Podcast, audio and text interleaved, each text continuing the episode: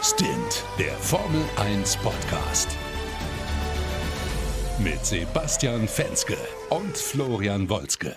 Servus, meine Lieben, und herzlich willkommen zu Stint, dem schnellsten Formel 1 Podcast. Ja, Baku ein bisschen anders, als wir erwartet hatten. Und ähm, mein lieber Kollege Sebastian, der ist natürlich auch wieder mit dabei, nur diesmal nicht aus Berlin, sondern der sitzt schön in der Sonne am Pool, gönnt sich ein Bierchen in Santorini. Lieber Basti, wie geht's dir? Ja, mir geht's gut. Äh, Danke für die herzliche Begrüßung und es waren ganz genau drei Bier während des Rennens. Und ich muss auch sagen, äh, mehr hätten es nicht sein dürfen, weil ich merke auch so ein bisschen, dass es ein bisschen schummrig ist. Wir haben ja wunderbare 20 Grad, ja, du hast schon gesagt, Pool. Das ist schön. Meine Freundin kotzt ein bisschen ab, dass ich währenddessen irgendwie Formel 1 Rennen geguckt habe, aber es ist halt ein Rennen, das darf man sich nicht entgehen lassen. Baku, unser persönliches Highlight des Jahres. Auch dieses Jahr. Äh, Es, es war nicht das Baku, was wir erwartet haben. Nee. Es war Nee, wirklich nicht. anders, weil Perez war nicht auf dem Podium. Äh, Total unerwartet. Es ist, äh, was, was ist ein Baku ohne ein Perez? Wahnsinn. Ja, äh, total verrückt und es hat sich auch keiner beim Reifenaufwärmen in die, äh, in die Wand ge gezimmert. Äh, Hashtag Grosjean. Ähm, also irgendwie äh, war Baku dieses Jahr tatsächlich, ich habe mich so gefreut, ne? Ich habe ja so gefiebert vorher. Ich habe das ja auch die letzten Folgen, ich glaube, es war unüberhörbar, überhörbar, dass ich mir die ganze Zeit dachte, boah, wie geil, jetzt endlich Baku, da kracht's mal wieder richtig. Da haben wir äh, Bernd Mailänder, der mehr Runden fährt als der Sieger.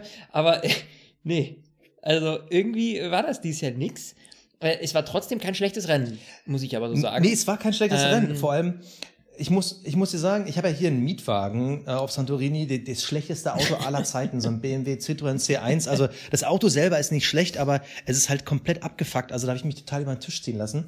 Und da steht im, im Außenspiegel steht dieser typische Spruch, den jeder kennt, vielleicht auch von seinem eigenen Auto, dieses Objects in the mirror are closer than they appear. Und diesen Spruch, den hätten die unwahrscheinlich auch mal Ricciardo ins, in den Außenspiegel zimmern müssen, weil, Ja. weil der hat ja wirklich Oh, das Highlight des Rennens geliefert. Äh, Können wir bitte mit Ricciardo anfangen, bevor wir uns über den Start scheren? ja, Weil, können wir. Ey, Äh, Junge, guck in den das? Rückspiegel.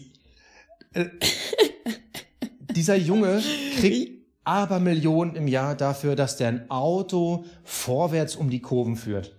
Und das macht er ja eigentlich gar nicht so schlecht. Gut, bei Renault dieses Jahr drei von vier Rennen nicht ins Ziel gekommen. Aber was zur Hölle macht der Typ? Da scheppert er einfach rückwärts in Quiert. Das, das habe ich so noch nie gesehen. Was für ein... Nee, also, man muss das kurz, äh, wer von euch das Rennen nicht gesehen hat, ähm, das war äh, Ende Start und Ziel, richtig? Oder war das auf der Gegengeraden? Ich bin mir jetzt gar nicht mehr ganz sicher. ähm, nee, ich, ich, ich glaube, es war später. Ich glaube, es war äh, Kurve, es war in der Kurve zwei, auf der zwei. zweiten Gra- langen. Ja. Ja, äh, auf jeden Fall, äh, äh, äh, Quiert ähm, ist äh, innen, äh, Ricardo versucht außen dran vorbeizuziehen. Äh, nee, versucht, entschuldige, halt, Quiert ist außen, Ricardo versucht innen dran vorbeizuziehen, merkt aber, okay, ich bin zu spät auf der Bremse, ich schaffe die Kurve nicht mehr und fährt geradeaus in die Auslaufzone. Quiert, äh, der Torpedo, ähm, hat ausnahmsweise mal richtig reagiert und ähm, er hat das kommen sehen und ist nicht äh, in die Kurve reingezogen und hat ihn gerammt. Nein, hat schon gewartet, bis äh, Ricardo äh, vorbei ist in die Auslaufzone. Äh, Quiert musste aber selber dann nochmal rückwärts zurücksetzen, weil er die Kurve dadurch auch nicht mehr bekommen hat. Und im Stehen äh, setzt Ricardo, packt den Rückwärtsgang rein und donnert ihm rückwärts seitlich ins Auto. Wo ich mir dann denke, so, hä, das, der, der war ja auch nicht mal irgendwo in einem toten Winkel oder sowas, der stand quer hinter ihm. Also ein Blick in irgendeinen dieser beiden Rückspiegel hätte ihm offenbart, Moment einmal, da steht ja einer. Also ja, es, ist, es ist aus der Helikopterperspektive stehen da zwei Autos und man kann ganz klar sehen, die sehen sich gegenseitig. Die, die sehen sich. Äh, Entweder Ja, bewegen natürlich. sie den Kopf oder sie gucken in die Spiegel und dann scheppert er einfach geradeaus auf ihn zu. Und äh, ja, das war im Endeffekt, Quiert kam zwar wieder von der Stelle, aber nicht mehr lange. Ricardo, da war auch dann nicht mehr viel zu holen. Beide Autos waren dann später ausgefallen. Aber Ricardo, was machst du denn? das war, das war echt, das war richtig, das war richtig dämlich. Und ich muss da ehrlich sagen, also ich habe das bei RTL geguckt und Christian Danner hat das dann gerechtfertigt. Ähm, äh, Heiko Wasser hatte ihn gefragt, ähm, ja, aber ist das nicht, also den muss man doch sehen, wenn man da in den Spiegel guckt und so. Und dann sagte Christian Danner als äh, äh, äh, Ex-Profi äh, Formel 1-Fahrer, sagte dann, ja, du, wenn du Rennfahrer bist, dann ist ja der erste Gedanke sofort Rückwärtsgang rein, schnell wieder auf die Strecke, zack, zack, und dann gibst du Vollstoff. Ähm, so in etwa hat er das gesagt. Und ähm, da muss ich ganz ehrlich sagen, so selbst wenn da er, äh, selbst wenn da Quiert nicht gestanden wäre, da ist ja auch eine Rennstrecke. Also du fährst ja auch nicht rückwärts mit Vollstoff, ohne zu gucken, auf diese Strecke zurück. Also das ist, äh, zählt für mich nicht ganz als Ausrede. Äh, dementsprechend, äh, ja, das fand ich einfach ein bisschen, ein bisschen schwierig, diese Aussage. Ähm, ja, also, also total absurd. Kann ich nur bestätigen, ich habe über F1 TV geguckt, das funktioniert überall in der EU super. Also äh, auch für alle, die dann RTL oder Sky irgendwie äh, zu Hause gucken, wenn ihr mal im Urlaub seid in der EU, das funktioniert echt wahnsinnig gut. Aber egal, was dann der Herr Danner gesagt hat, das geht halt einfach nicht. Vor allem, nee. weil der halt überall sichtbar gewesen sein muss. Sein Team muss ihm gesagt haben, Achtung, da steht einer. Er sieht in allen Spiegeln, Achtung, da steht ja einer.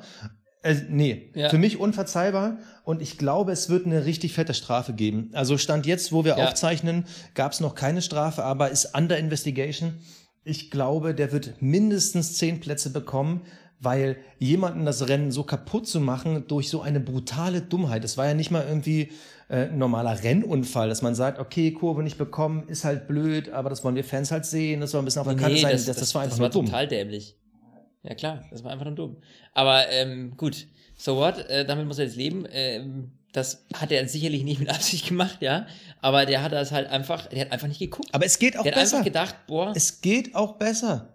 Sorry, aber es, man muss einfach ja. sagen, es ist ein enger Stadtparcours, aber es geht auch besser und da sind wir aus meiner Sicht direkt beim Start. Bottas gegen Hamilton. Ja. Ähm, mal wieder ist derjenige von der Pole schlechter gestartet als der Zweitplatzierte. Hamilton war neben ihm und über zwei, drei Kurven ja. sind die nebeneinander irgendwie in die Kurve rein. Und das war für mich der, der Wahnsinn. Vor allem, es ist auch irgendwie bezeichnend für das, was Mercedes kann. Die können halt denken.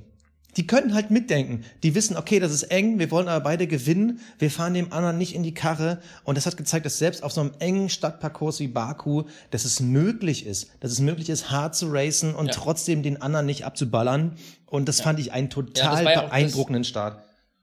Äh, das hat auch Toto Wolf ja äh, kurz vorher gesagt, ähm, auf die Frage, ähm, habt ihr da nochmal intern irgendwie gesprochen ähm, bezüglich dieser engen Strecke hier? Und da sagte Toto Wolf ja auch, ja, also ähm, wir haben besprochen, es gibt hier Kurven, da kann man nicht nebeneinander fahren. Jungs, bitte passt auf. Ähm, und daran muss man ehrlich sagen, da haben sie sich dran gehalten. Da hat keiner irgendwelche extremen Manöver gewagt, sondern man hat wirklich geschaut, okay, dass das Team durchkommt. Und ähm, klar hätte Hamilton, hätte der eine oder andere kann sagen, Hamilton hätte ja noch ein bisschen aggressiver fahren können. Aber das Risiko, dass da was in die Hose gegangen wäre und beide Mercedes abgeschossen äh, worden wären, das wäre einfach zu hoch gewesen. Und deswegen finde ich das auch gut, wie das so gelaufen ist. Ähm, und da muss ich auch mal Lob an Bottas aussprechen, der hier wirklich, der hat ein Fable für Aserbaidschan. Wir haben das letztes Jahr schon gesehen. Da, wenn dieser Reifenplatz am Ende nicht gewesen wäre, hätte er das Rennen auch damals gewonnen. Ähm, und das hat er dieses Jahr wieder super hingekriegt. Deswegen ähm, muss ich echt sagen, Hut ab vor Bottas. Der hat diese Saison echt einen, einen guten Lauf. Und äh, er ist jetzt mit einem Punkt Vorsprung auf Lewis Hamilton in der WM-Wertung auf Platz 1 im Moment. Ja, wieder Spitzenreiter. Vor allem, ähm, ich habe jetzt im Live-Ticker ja. noch gelesen, dass Hamilton nach dem Rennen im Interview gesagt hat, ähm, ich war da zu vorsichtig, ich habe ihm da zu viel Raum gelassen, ich habe ihn zu sehr geschont. Nee. nee weil das war genau richtig, weil ich glaube, dass der Bottas 2019, der ist nicht nur klarer mit sich und äh, mit sich, seinem Fahrstil und dem Auto im Rhein, sondern der hätte gegengehalten. Ich glaube, wenn ja. Hamilton da wirklich ein bisschen überdreht hätte und versucht hätte, ihm da irgendwie die Tür zuzuwerfen, Bottas hätte gegengehalten und wir hätten beide Mercedes im Ausgesehen. Also ich glaube, ja. das war wirklich clever und du hast gesagt, äh, Bottas, irgendwie seine Paradestrecke, was der am Anfang weggezogen ist, Wahnsinn. Ja. Also ich das war direkt nach dem Start hatte der plötzlich mehrere Sekunden Vorsprung und das in der ersten Runde, das war Wahnsinn. Und ich glaube auch, wenn, wenn er das nicht gemacht hätte, dann hätte er ein Problem bekommen von Hamilton, weil Hamilton hat relativ früh dann schon merken müssen, okay, ähm, da komme ich nicht ran, so schnell wird das nichts, irgendwie hier ins DRS-Fenster zu fahren. Also wirklich mega Rennen vom Bottas und auch von Hamilton eigentlich, also man muss auch sagen, ähm, natürlich wäre am Ende Platz eins vielleicht noch drin gewesen. Da waren ja noch ein paar Über Überrundungen, die es vielleicht auch Hamilton dann versaut haben. Aber Bottas hat es ganz klar verdient. Das erste Mal diese Saison, dass jemand, der von der Pole startet, auch als erster ans Ziel kommt. Und äh, von, ja. von Mercedes einfach mächtig. Das ist übrigens ein neuer Rekord. Vier Doppelsiege in Folge. Äh, Ach, ehrlich? Ja. Und da muss man auch mal ganz ehrlich sagen, Hut ab und Respekt vor der Leistung von äh, Mercedes. Vor der Saison hätten wir nicht damit gerechnet. Auch eigentlich, Ach, niemals. Auch eigentlich während der Rennen. Da gab es immer so ein leichtes Auf und Ab. Eigentlich hatte Ferrari auch Chancen, aber das ist eben genau das, was ich immer wieder sage. Mercedes ist einfach das clevere Team. Du hast da wirklich ja. ein Team, was sagt, ihr könnt gegeneinander racen, solange ihr keinen Mist baut, was wiederum gut für uns Fans ist. Gleichzeitig hast du zwei Fahrer, die mit sich selber im Rein sind, die klar im Kopf sind und sagen, ey, ein Rennen wird nicht, oder eine Saison wird nicht in einer einzelnen Kurve entschieden. Und im Endeffekt profitieren alle davon. Bottas profitiert davon, weil er ist momentan Spitzenreiter. Wir Fans profitieren davon, weil wir haben irgendwie spannende Rennen, wo wir auch nicht wissen, ey, wird da per Stallorder irgendwie entschieden? Nee, weil wir gegeneinander gefahren. Für Hamilton ist es eigentlich auch gut, weil der muss sich auch im Zweikampf beweisen. Weil das ja dieser, dieser Malus, der so wissen Vettel anhängt, von wegen in einem dominanten Auto bist du mehrfach Weltmeister geworden. Du hattest ja keinen Konkurrenten. Ja. Bei Hamilton ist es so, der wird halt Weltmeister mit oder ja, nicht in jeder Saison, aber mit, mit starken Gegnern. Einmal hat er auch verloren gegen Rosberg, ganz klar. Wenn er dieses Jahr gegen äh, Bottas verlieren sollte, ähm, dann wissen wir ganz genau, dass er nächstes Jahr richtig mit dem Messer zwischen den Zähnen angreifen wird. Also das, wir alle sind davon wirklich bevorteilt, dass die gegeneinander fahren dürfen und die auch so gut gegeneinander fahren. Oh, das war jetzt ein langer Monolog, aber, aber ich, Ja, gebe ich dir vollkommen, nee, du, da gebe ich dir, gebe ich dir äh, absolut recht. Ähm, und das siehst du halt bei Ferrari, ähm, dass es nicht so läuft. Ich meine, dieses Mal wäre es echt, was echt knapp. Leclerc hatte im Qualifying echt äh, eine super Leistung äh, abgeliefert, bis auf seinen, ja, wie er selber gesagt hat, stupid Ausrutscher da. Ja, oh, so einen richtig dummen Ausrutscher, wo er in die Wand gedonnert ist.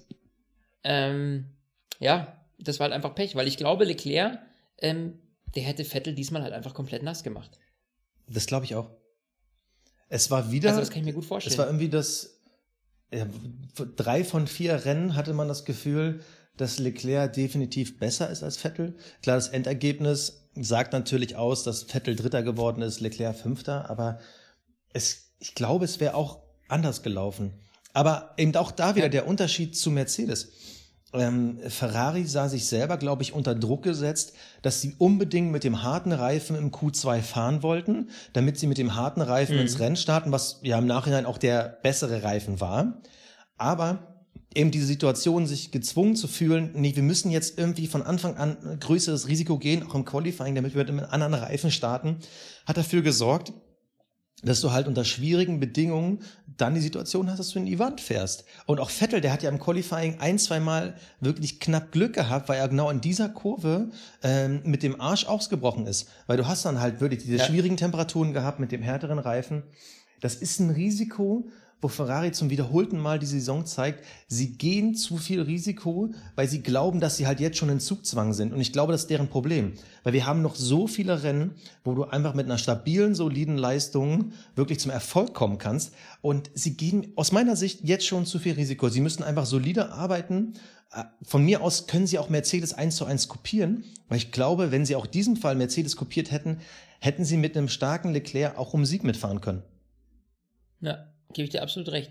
Und jetzt muss ich mal die Frage stellen, um mal von dem äh, Top-Teams so ein bisschen wegzukommen. Also kurz mal noch Max Verstappen, Platz 4, auch eine solide Leistung, der hing immer an Vettel dran.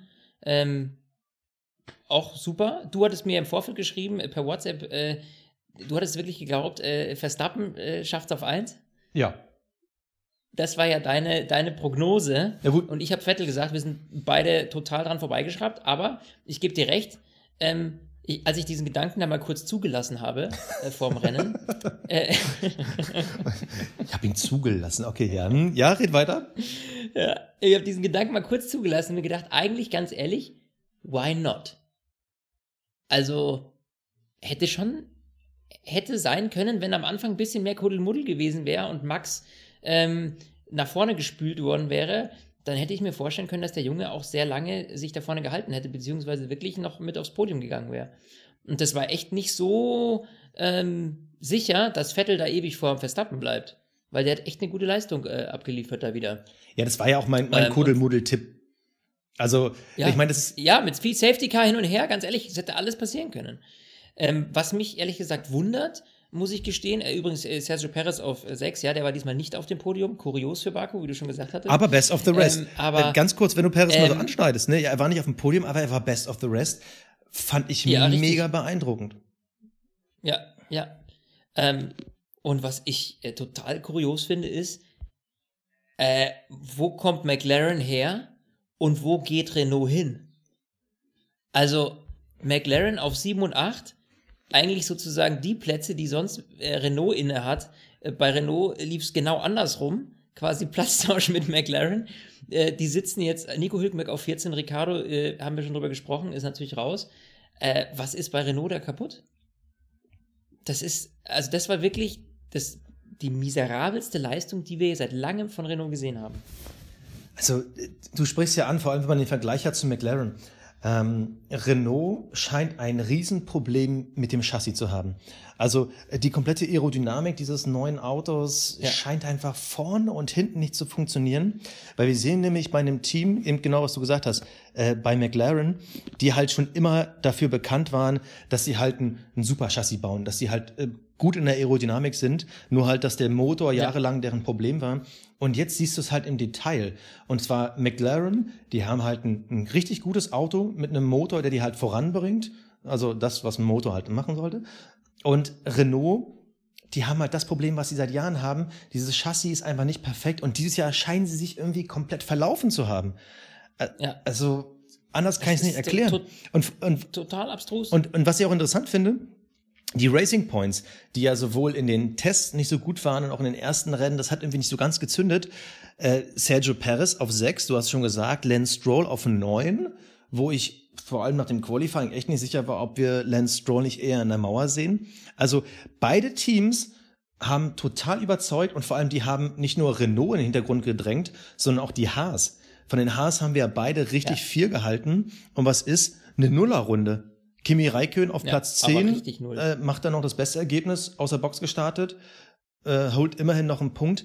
Aber wo sind die Haas, wo sind die Renaults, wo sind unsere Best of the Rest Teams, die wir irgendwie da erwartet haben? Da genau. war ja nichts. Das hat sich komplett komplett umgedreht, eigentlich vom Anfang der Saison, wo wir gesagt haben, oh, bei McLaren, da sehen wir nicht so viel. Die haben zwar, also das, die Tests liefen ja einigermaßen, aber es war ja auch nicht, dass wir gesagt haben, boah, die haben jetzt einen riesen Sprung gemacht. Äh, Racing Point haben wir tatsächlich sogar noch weiter hinten gesehen, dass die einen Schritt zurück gemacht haben erstmal. Äh, und jetzt sind die gerade, also hier vor allem bei diesem Rennen, sehen wir die eben auf Position 6, 7, 8, 9 und äh, Haas auf 13, Renault auf 14 ähm, und jeweils nur einer, weil die anderen beiden raus sind. Ähm, das ist schon ein normaler Schritt, ne? Was ich, also ich dachte mir zwischendurch wirklich so, okay, der Williams, der ist jetzt ziemlich nah hinterm Hülkenberg. Ja. Boah. ja. Oh Gott, also, da hatte ich kurz Angst. Das war ne? der Moment da, wo ich dachte so, es kann doch nicht sein. Die Frage ist, ist das jetzt, liegt das jetzt an Baku? Also wir haben halt ja, äh, diese Hochgeschwindigkeitsgeraden, wir haben auch diese extrem langsamen Kurven. Aber hat man jetzt irgendwie das Gefühl gehabt, es lag jetzt speziell an dieser Strecke, Racing Point, ja, die haben die Mercedes-Motor, obwohl wir ja dieses Jahr ganz deutlich sehen, es gibt gar nicht mehr so viel Powerunterschied zwischen nee. Mercedes, Honda und Ferrari. Beim Renault, den, den, ja. muss man, glaube ich, jetzt ganz klar schon als schlechtesten Motor im Feld sehen. Ich weiß nicht, ob du es anders ja. wahrnimmst, also vor allem Honda mit dem Update. So weit war Verstappen halt nicht weg. Ja. Und auch Gasly hat ja im Rennen bis zu seinem Ausscheiden gezeigt, es geht eigentlich, es war eigentlich auf dem Papier das beste ja, Rennen, was Gasly glaube, bisher hatte. Ich glaube, du brauchst ähm, für Baku das kompletteste Auto. Also du hast, wie du schon gesagt hast, du hast diese wahnsinnige Hochgeschwindigkeit, das heißt, du brauchst richtig Power. Du musst aber auch von der Abstimmung her in den Kurven so klarkommen, dass du eben in diesen engen Kurven nicht zu viel Zeit verlierst. Also ich glaube, Baku ist wirklich eine Strecke, wo du beides eben, wo du die Balance finden musst zwischen Topspeed auf der langen Geraden oder den beiden Geraden, ja, letztlich und, und, und dieser Kurvendynamik. Und das ist, glaube ich, nicht ganz einfach zu finden. Und die Basis dafür muss aber eben einfach ein schon sehr perfektes, sehr komplettes Auto sein. Ähm, das ist das Baku natürlich nicht, sage ich mal, der, der, der Maßstab für, für, die, für die gesamte Saison, ist, ist auch klar. Aber ich glaube schon, dass das hier ähm, gerade bei den, bei den Autos eben wirklich so ist, dass du da ähm, ein sehr komplettes Paket brauchst. Was ich aber interessant finde, weil, weil ich hätte jetzt gedacht, dass eigentlich Haas das kompletteste Auto hat aus dem Mittelfeld. Aber jetzt bin ich irgendwie nach diesem Rennen nicht mehr ja. ganz sicher. Also ich persönlich glaube, dass Racing Point schon vielleicht ein bisschen Vorteil hatte durch den Mercedes-Motor, dass vielleicht ein bisschen mehr in den Top-Speeds waren. Ich sehe momentan gefühlt McLaren als Best of the Rest. Ich habe irgendwie das Gefühl, dass die momentan das kompletteste Auto haben, naja, obwohl die den Renault haben. Ja, der Punkt ist, dass ich, ich glaube, dass die halt dieses Mal so extrem auf diese, so extrem wechseln. Das heißt, dass es so streckenabhängig ist, wer gerade wo Best of the Rest ist. Es ist nicht mehr so ganz klar, ähm, sage ich mal, so deutlich war wie in den letzten Jahren, wo wir genau wussten, okay, wir haben vorne einen Mercedes und Ferrari, dann haben wir einen Red Bull, ähm, dann haben wir Renault, Haas, Racing Point, McLaren, Toro Rosso, weißt du, da geht's immer so weiter. Aber diese Abstufungen, dass du die einzelnen Teams jetzt hintereinander schalten kannst, relativ genau, sage ich mal, äh, das haben wir irgendwie nicht mehr. Und das finde ich aber auch auf der einen Seite sehr, sehr spannend. Also, ja, total. das macht es halt auch sehr, sehr aufregend. Und ich finde es toll, dass wir jetzt jedes Mal hier andere haben. Ich hätte niemals damit gerechnet vor diesem Wochenende, ähm, dass wir hier irgendwie die McLaren auf 7 und 8 haben. Und ich hätte auch niemals damit gerechnet, äh, dass mir Nico Hülkenberg zum wiederholten Male meine, äh, meine, äh, Oh ähm, hier, äh, meine, ach, wie heißt Na, äh, Fantasy Manager, also äh, Fantasy, äh, meine Fantasy League zerstört. Und ich sage dir eins, jetzt fliegt er raus. Ich habe keinen Bock mehr. Er hat es mir so oft versemmelt. Letztes Mal diese Minuspunkte. Nee, jetzt fliegt er raus. Hast du nicht Danny Ricciardo drin? ja.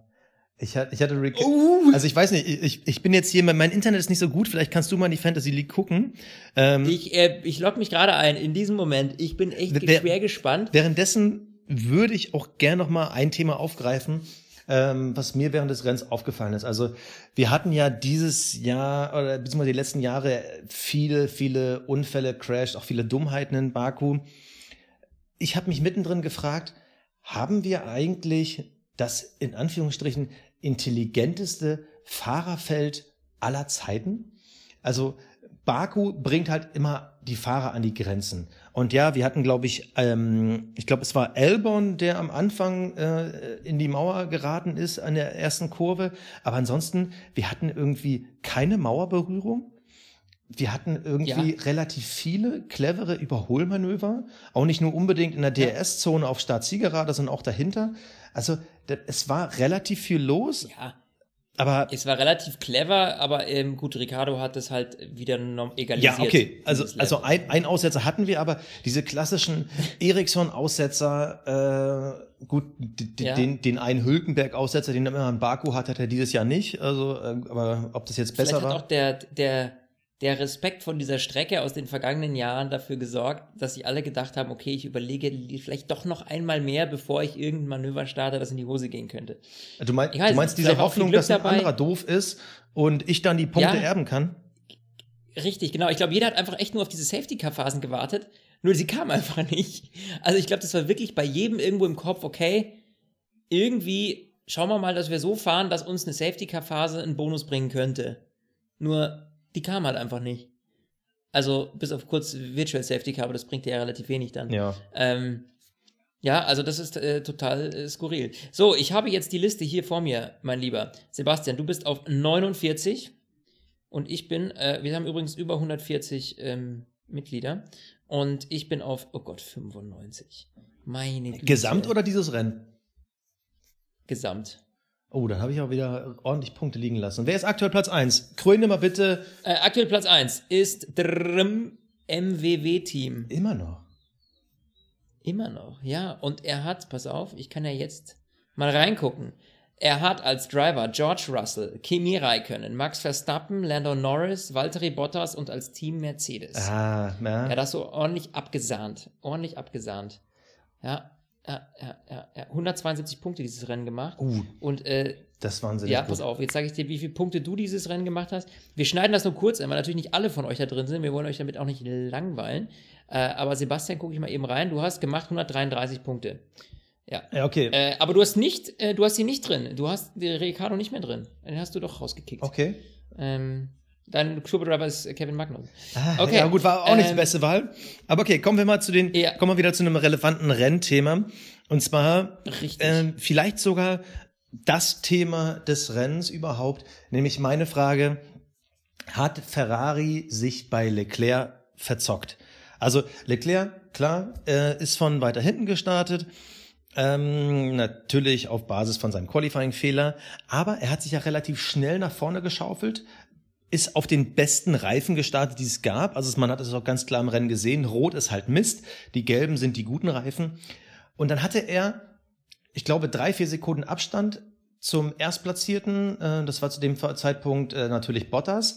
Geht an die Box, Leclerc übernimmt die Führung, alle anderen wechseln auf Gelb. Hätte Ferrari auch da wechseln müssen Oder war halt klar, da der rote Reifen Schrott ist, er wird auf jeden Fall zurückfallen. Also ich habe mich da wirklich lange, Ja, lange hin und her getrieben, so hätte Ferrari da auch wechseln müssen. Ja, aber hätte Ferrari da gewechselt, ich meine, dann hättest du eine Zwei-Stop-Strategie gehabt.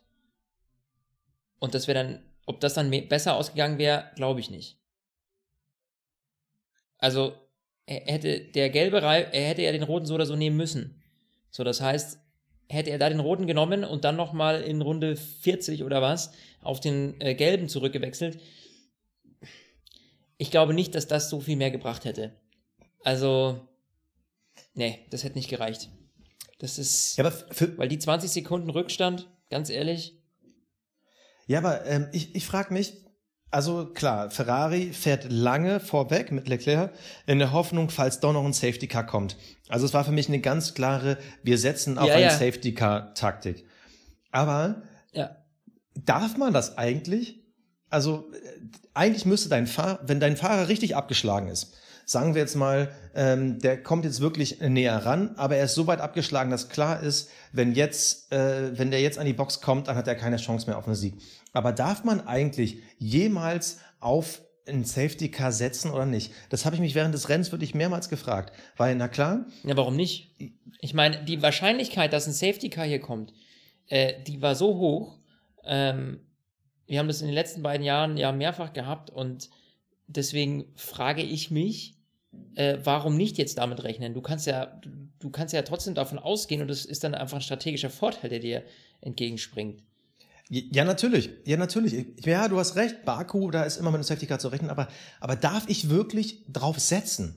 Weil ich frage mich, Ja, warum? hättest du ihn jetzt ein, zwei Runden früher auf Rot geholt, hättest du dann nicht die Chance gehabt, äh, wenigstens auf Platz 4 mit Leclerc zu fahren? Klar, sie haben jetzt am Ende nochmal gewechselt. Er hat jetzt wenigstens diesen einen Punkt für die schnellste Runde geholt. Aber mein Gefühl sagt mir, obwohl ich vielleicht ähnlich denken würde in der Situation, ist es trotzdem falsch. Weil wir haben hier ein Rennen gehabt, was bis dato ja wirklich keine Fehler gezeigt hat. Wir hatten keinen Fahrer in der Mauer. Wir hatten wirklich keine Situation, wo du gedacht hast, oh, okay, hier könnte es doch mal ordentlich Altmet- Altmetall geben. Ja, aber das ist ja wie immer unvorhersehbar. Also das ist ja nicht so, dass Ja, nur weil die ersten eben- zehn Runden glatt liefen. Ey, Also, aber eben genau äh, das. Also ich bin der Meinung, du darfst halt eben nicht auf ein Safety Car setzen. Wenn das Safety Car kommt, dann musst du halt schnell umdenken können. Aber eigentlich hättest du sagen müssen, nee, wir dürfen nicht drauf setzen, man hätte Leclerc früher holen müssen, damit er nicht so viel Zeit verliert und dann lieber am Ende auf den roten Walzen noch so ein bisschen umherstottern lassen, als so, wie sie es im Endeffekt gemacht haben, weil ich glaube, dass der Angriff auf Platz 4 möglich gewesen wäre. Weiß ich nicht. Also das, ähm, ja, also ich finde schon, dass man das hätte einkalkulieren können. Also ich hätte jetzt auch, also ich hätte darauf gewettet, äh, dass ein Safety Car kommt. Ich glaube auch, dass die Quoten äh, bei sämtlichen Buchmacher online, wenn du äh, gesagt hättest, es kommt, äh, es kommt ein Safety Car, dermaßen schlecht gewesen wären, weil jeder damit gerechnet hat. Ähm, dementsprechend, pff, warum soll das Team nicht genauso damit kalkulieren wie wir Zuschauer? Also, Ja, aber finde ich schon legitim. Und wenn du dir daraus einen Vorteil verschaffen kannst, dass sie, dass das jetzt im Nachhinein ein, vielleicht ein Fehler war, weil keins kam, ja, legitim.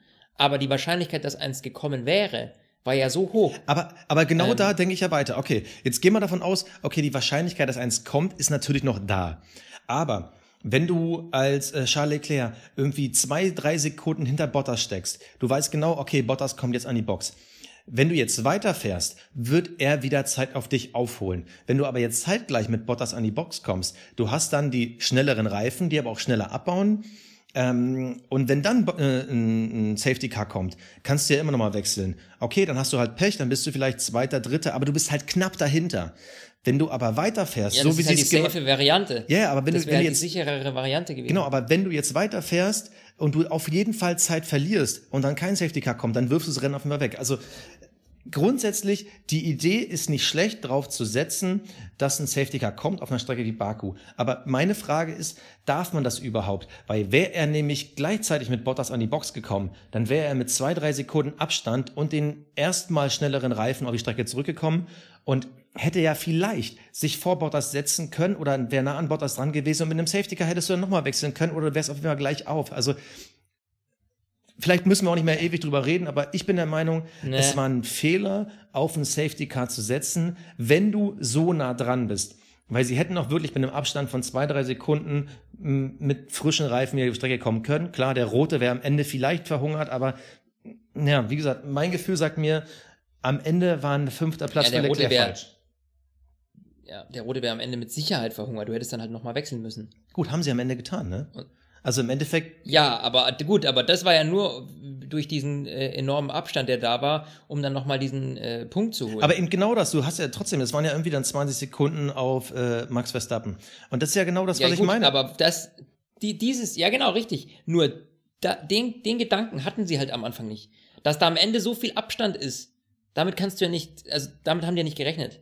Hätte man das vorher gewusst, hätte man sagen können, ja, okay, gut, dann kommen wir halt nochmal rein, wenn es so ist, ja, und holen uns halt äh, für einen kürzeren Stint nochmal, man hätte halt zweimal lange gelb fahren und einmal nur ganz kurz rot, ja. I don't know, ähm, Strategie, Wirrwarr. Ich würde sagen, wir kommen jetzt äh, zu unseren Awards. oh ja, Zeit für die Und- Awards. Der Fahrer des Rennens. Ja. Der Fahrer des Rennens. Sebastian, wen hast du denn da? Boah, ich habe mich, ich hab mich auch da wieder mal lange schwer getan. Ich habe erst überlegt, ob ich den Award Charles Leclerc gebe, weil er für mich ein super Rennen gefahren ist. Kann ich ihm aber nicht geben, weil dafür war der Qualifying-Fehler zu groß. Ich habe lange überlegt, ob ich ihn Gasly gebe, aber das Thema Wiegen, können wir gleich nochmal drüber reden, die Strafe für Gasly, ist die cool oder nicht? Ähm, auch da muss ich mich gegen entscheiden. Es ist für mich Valtteri Bottas geworden. Ganz klassisch, der Sieger, der Pole-Setter. Bottas hat ein geiles Rennen gefahren, weil er sich nämlich gegen Hamilton behauptet hat. Und zwar jetzt nicht unbedingt die letzten Runden, sondern einfach die Leistung in der ersten Runde. Gegen Hamilton gegenzuhalten, ihm gar nicht die Möglichkeit zu geben, die Tür zuzuwerfen. Das ist für mich Eier auf den Tisch. Das ist für mich zu zeigen, ich kann's auch. Und er ist aktuell Spitzenreiter und für mich ist er jetzt der zweite in der WM-Favoritenrolle. Für mich ist er jetzt vor Vettel. Das war für mich der stärkste Bottas, den wir je gesehen haben. Fahrer des Rennens für mich, Valtteri Botta. Reicht das als Begründung? Ja, weil du hast mir jetzt meine Begründung vorweggenommen. Ich äh, habe ihn nämlich auch. Du hast ihn auch. Also, ähm, ja, ja, ich habe äh, kurz überlegt, äh, ob äh, Max Verstappen und habe mal kurz hinten noch ein bisschen nachgeguckt, aber da ist mir keiner so richtig rausgestochen wie bei den letzten Rennen. Ähm, und da muss ich wirklich sagen, mir hat das auch am Ende gefallen. Äh, der hat das ganz souverän gemacht. Äh, also Hut ab, finde ich super. Ähm, Valtteri Bottas. Der Cockpit Klaus. Ja, Ja, der, der, Cockpit Klaus. Da ist er wieder. So, äh, da, da, da gibt es, äh, ich meine ganz ehrlich, also ohne dass wir jetzt lange drum rumreden, es kann dieses Rennen nur einen geben, ja. Ähm, es ist quasi der Cockpit Klaus im Rückwärtsgang, Danny Ricciardo. Ja, ich habe ihn auch. Ich habe ihn auch verdient. Verdient. Also, das ist, äh, ja, da kann man was doch mal dazu sagen. Also, äh, den hat er wirklich, den hat er verdient. Ich finde ihn ja so sympathisch und er ist, glaube ich, auch der sympathischste Cockpit-Klaus, den wir je gekürt haben. Aber ähm, das, den, hat er diesmal in der Tasche. Den hat er diesmal in der Tasche. Also mit der Aktion da rückwärts in Danny Quiert reinzusausen, äh, ganz, ganz grandiose Leistung. Ja, und nicht nur, weil er super dämlich war, sondern es war fast schon konkurrenzlos, weil alle anderen, die, die wollten sich nicht so ganz nominieren, weil klar, auch da haben wir wieder Leclerc, klar haben wir da nochmal Gasly, aber einfach absolut verdient der Cockpit Klaus für Baku. Er geht an Daniel Ricciardo. Das Kapperl des Rennens. Das Kapperl des Rennens, Basti. Ähm, ja, jetzt bist du wieder dran, gell? Äh, hau raus. Ja, äh, da, das muss ich sagen, das war wirklich der Award, wo ich mich am schwersten getan habe, weil ähm, Ja. äh, ich, ich hatte eigentlich gedacht, so, das wird wahrscheinlich, ziehe ich das Kappel vor Baku, weil es ein geiles Rennen ist, ziehe ich es vielleicht vor Mercedes, weil die einfach mal wieder super clever, super, super mit dem Kopf gefahren sind. Aber ich ziehe diesmal das Kappel vor Racing Point. Und zwar warum? Einfach mit zwei Fahrern in die Top 10 zu fahren, den Mr. Best of the Rest zu stellen mit Sergio Perez, natürlich auf seiner Lieblingsstrecke, man kann es nicht anders sagen. Es ist für mich das große Comeback von Racing Point. Ich hatte erst überlegt, ob ich es dem Mittelfeld Teams, Racing Point und McLaren gebe, aber McLaren ist schon fast Standard, dass sie mittlerweile so gut sind. Ich ziehe das Couple vor Racing Point, Force India, die Männer in Pink. Ja, du sagst Standard bei McLaren. Also ich, äh, ich ziehe das Kappa von McLaren, weil ich ähm, einfach positiv überrascht war von denen. Ich hätte damit nicht gerechnet, ähm, dass die so souverän das Ding schaukeln. Ähm, selbst mein Bruder, der jetzt nicht so ein Formel-1-Freak ist, saß da so Und, ähm, und der sagte dann zu mir so, ähm, sag mal du, dieser Lando Norris, wie alt ist der? Warum geht denn der so ab? und da habe ich mir gedacht, okay, wenn die das so als äh, äh nicht regelmäßiger Formel 1-Gucker, der sonst irgendwie sagt, ah ja, Vettel und Hamilton, den kenne ich auch, ähm, wenn du das schon so sagst, ähm, muss ich ganz ehrlich sagen, ja, und so sind sie mir auch ins Auge gestochen, sehr positiv und deswegen ziehe ich das Kappal von McLaren. Nicht schlecht, nicht schlecht. Eine Frage habe ich noch. Bevor wir jetzt hier irgendwie so einen ja. Podcast dicht machen, eine Frage habe ich noch. Und zwar die Bestrafung für Pierre Gasly. Er ist im Training nicht zum Wiegen gefahren. So, er wurde aufgefordert, da haben irgendwelche Lampen geblinkt, er ist nicht zum Wiegen gefahren, haben sie die Reifen gewechselt, Bums, Strafe, zack, fertig, Start aus der Boxenkasse. Ich habe wirklich gestern, als ich das Qualifying geguckt habe, habe ich echt lange überlegt, ist das eigentlich jetzt eine Strafe, die irgendwie fair ist? Oder muss man eigentlich sagen, wir Fans sind da irgendwie betrogen, wegen so einer Lappalie einen Fahrer aus den Spitzenteams rauszunehmen? Und wir sehen ja an seiner Leistung heute, da wäre so viel mehr drin gewesen.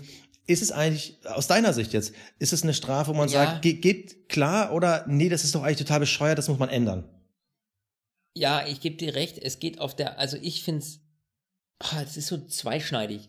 Ich finde es auf der einen Seite bescheuert, weil es für mich dieses Vergehen an sich, halt diese Dinger übersehen zu haben und nicht zum Wiegen gegangen zu sein. Meiner funkt mal halt kurz durch, hey Jungs, äh, Moment einmal, der Junge muss zum Wiegen, ja? Thema erledigt. Aber ähm, die machen das einfach deshalb, glaube ich, so strikt, was solche Dinge angeht, mit Wiegen oder weißt du, dass eben dieses Reglement in der Form eingehalten wird, so strikt, damit eben ja keiner ähm, dann am Nachhinein sagen kann, ja, Moment mal, äh, da ist Schmu passiert, da ist irgendein, die haben Dreck am Stecken oder sowas. Da will man sich natürlich als Vier auch absichern. Und deswegen geht man da so harsch vor. Aber ja, für, ich finde, man könnte das auch also simpler lösen. Also der ist eben daran vorbeigefahren.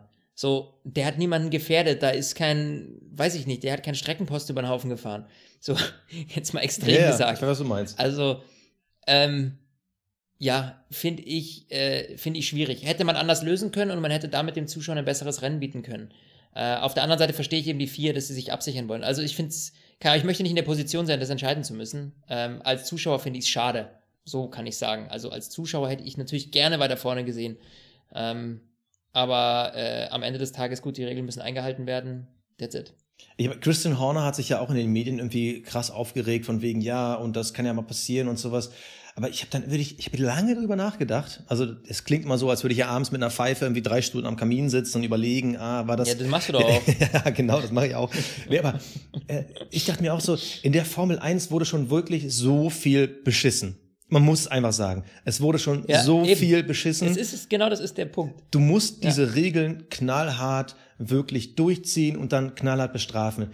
Ich finde, ein Start aus der Boxengasse, das ist schon mies. Also, das ist schon wirklich das Härteste, was du irgendwie so kriegen kannst. Ja. Ähm, ich finde, man sollte vielleicht schon sagen, okay, Puffer und, und da bin ich auch schon wieder wieder in diesem in diesem Zwiespalt. Ähm, ist das jetzt irgendwie äh, ne, kann man da eine Verwarnung aussprechen und sagen, Jung, so geht das nicht. Beim nächsten Mal kriegst du dann in den Start aus der Boxengasse oder kriegst du halt plus fünf Plätze. Aber irgendwie, ah, äh, du du sagst es halt. Er hat niemanden gefährdet und weil er niemanden gefährdet hat, finde ich, ist die Strafe übertrieben, also komplett maßlos übertrieben. Auf der anderen Seite, weil die halt ständig alle bescheißen, muss man da halt strikt hinterher sein. ich ich finde es super schwierig, aber ein, ein Start aus der Boxengasse finde ich einfach nicht mehr zeitgemäß, weil du bist halt sowas von raus aus dem Racing. Also für mich. Ganz ehrlich, fünf, fünf Plätze zurück hätte es auch getan. Genau. Absolut. Und genau das meine ich ja. Also äh, ich finde eine Strafe, ich weiß gar nicht mehr, bei welchem Vergehen man irgendwie aus der Boxengasse starten muss. Ich glaube, wenn du, äh, selbst wenn du nochmal irgendwie am Getriebe oder so irgendwas anpackst auf der, unter der Park-Familie-Regelung, darfst du ja immer noch aus der äh, Startformation starten. Deshalb für mich ganz klar, ich finde diese Strafen oder diese Strafenhöhe muss abgeschafft werden. Klar, wenn du jemanden gefährdest, aber dann ganz ehrlich, dann musst du auch diesen Fahrer dann abschaffen, wenn der irgendwo sinnlos Leben gefährdet. Äh, insgesamt glaube ich trotzdem richtig zu bestrafen, aber zu hoch. Too much. Oh, okay, so. so. Haben wir es schon wieder geschafft? Auch schon wieder fast 40 Minuten, Wahnsinn. Ja, Wahnsinn, es geht rum, ne? Wenn man sich über Formel 1 unterhält, dann vergeht die Zeit durch. Ich glaube, dein, dein Mädchen steht schon im Hintergrund und schart mit den Hufen.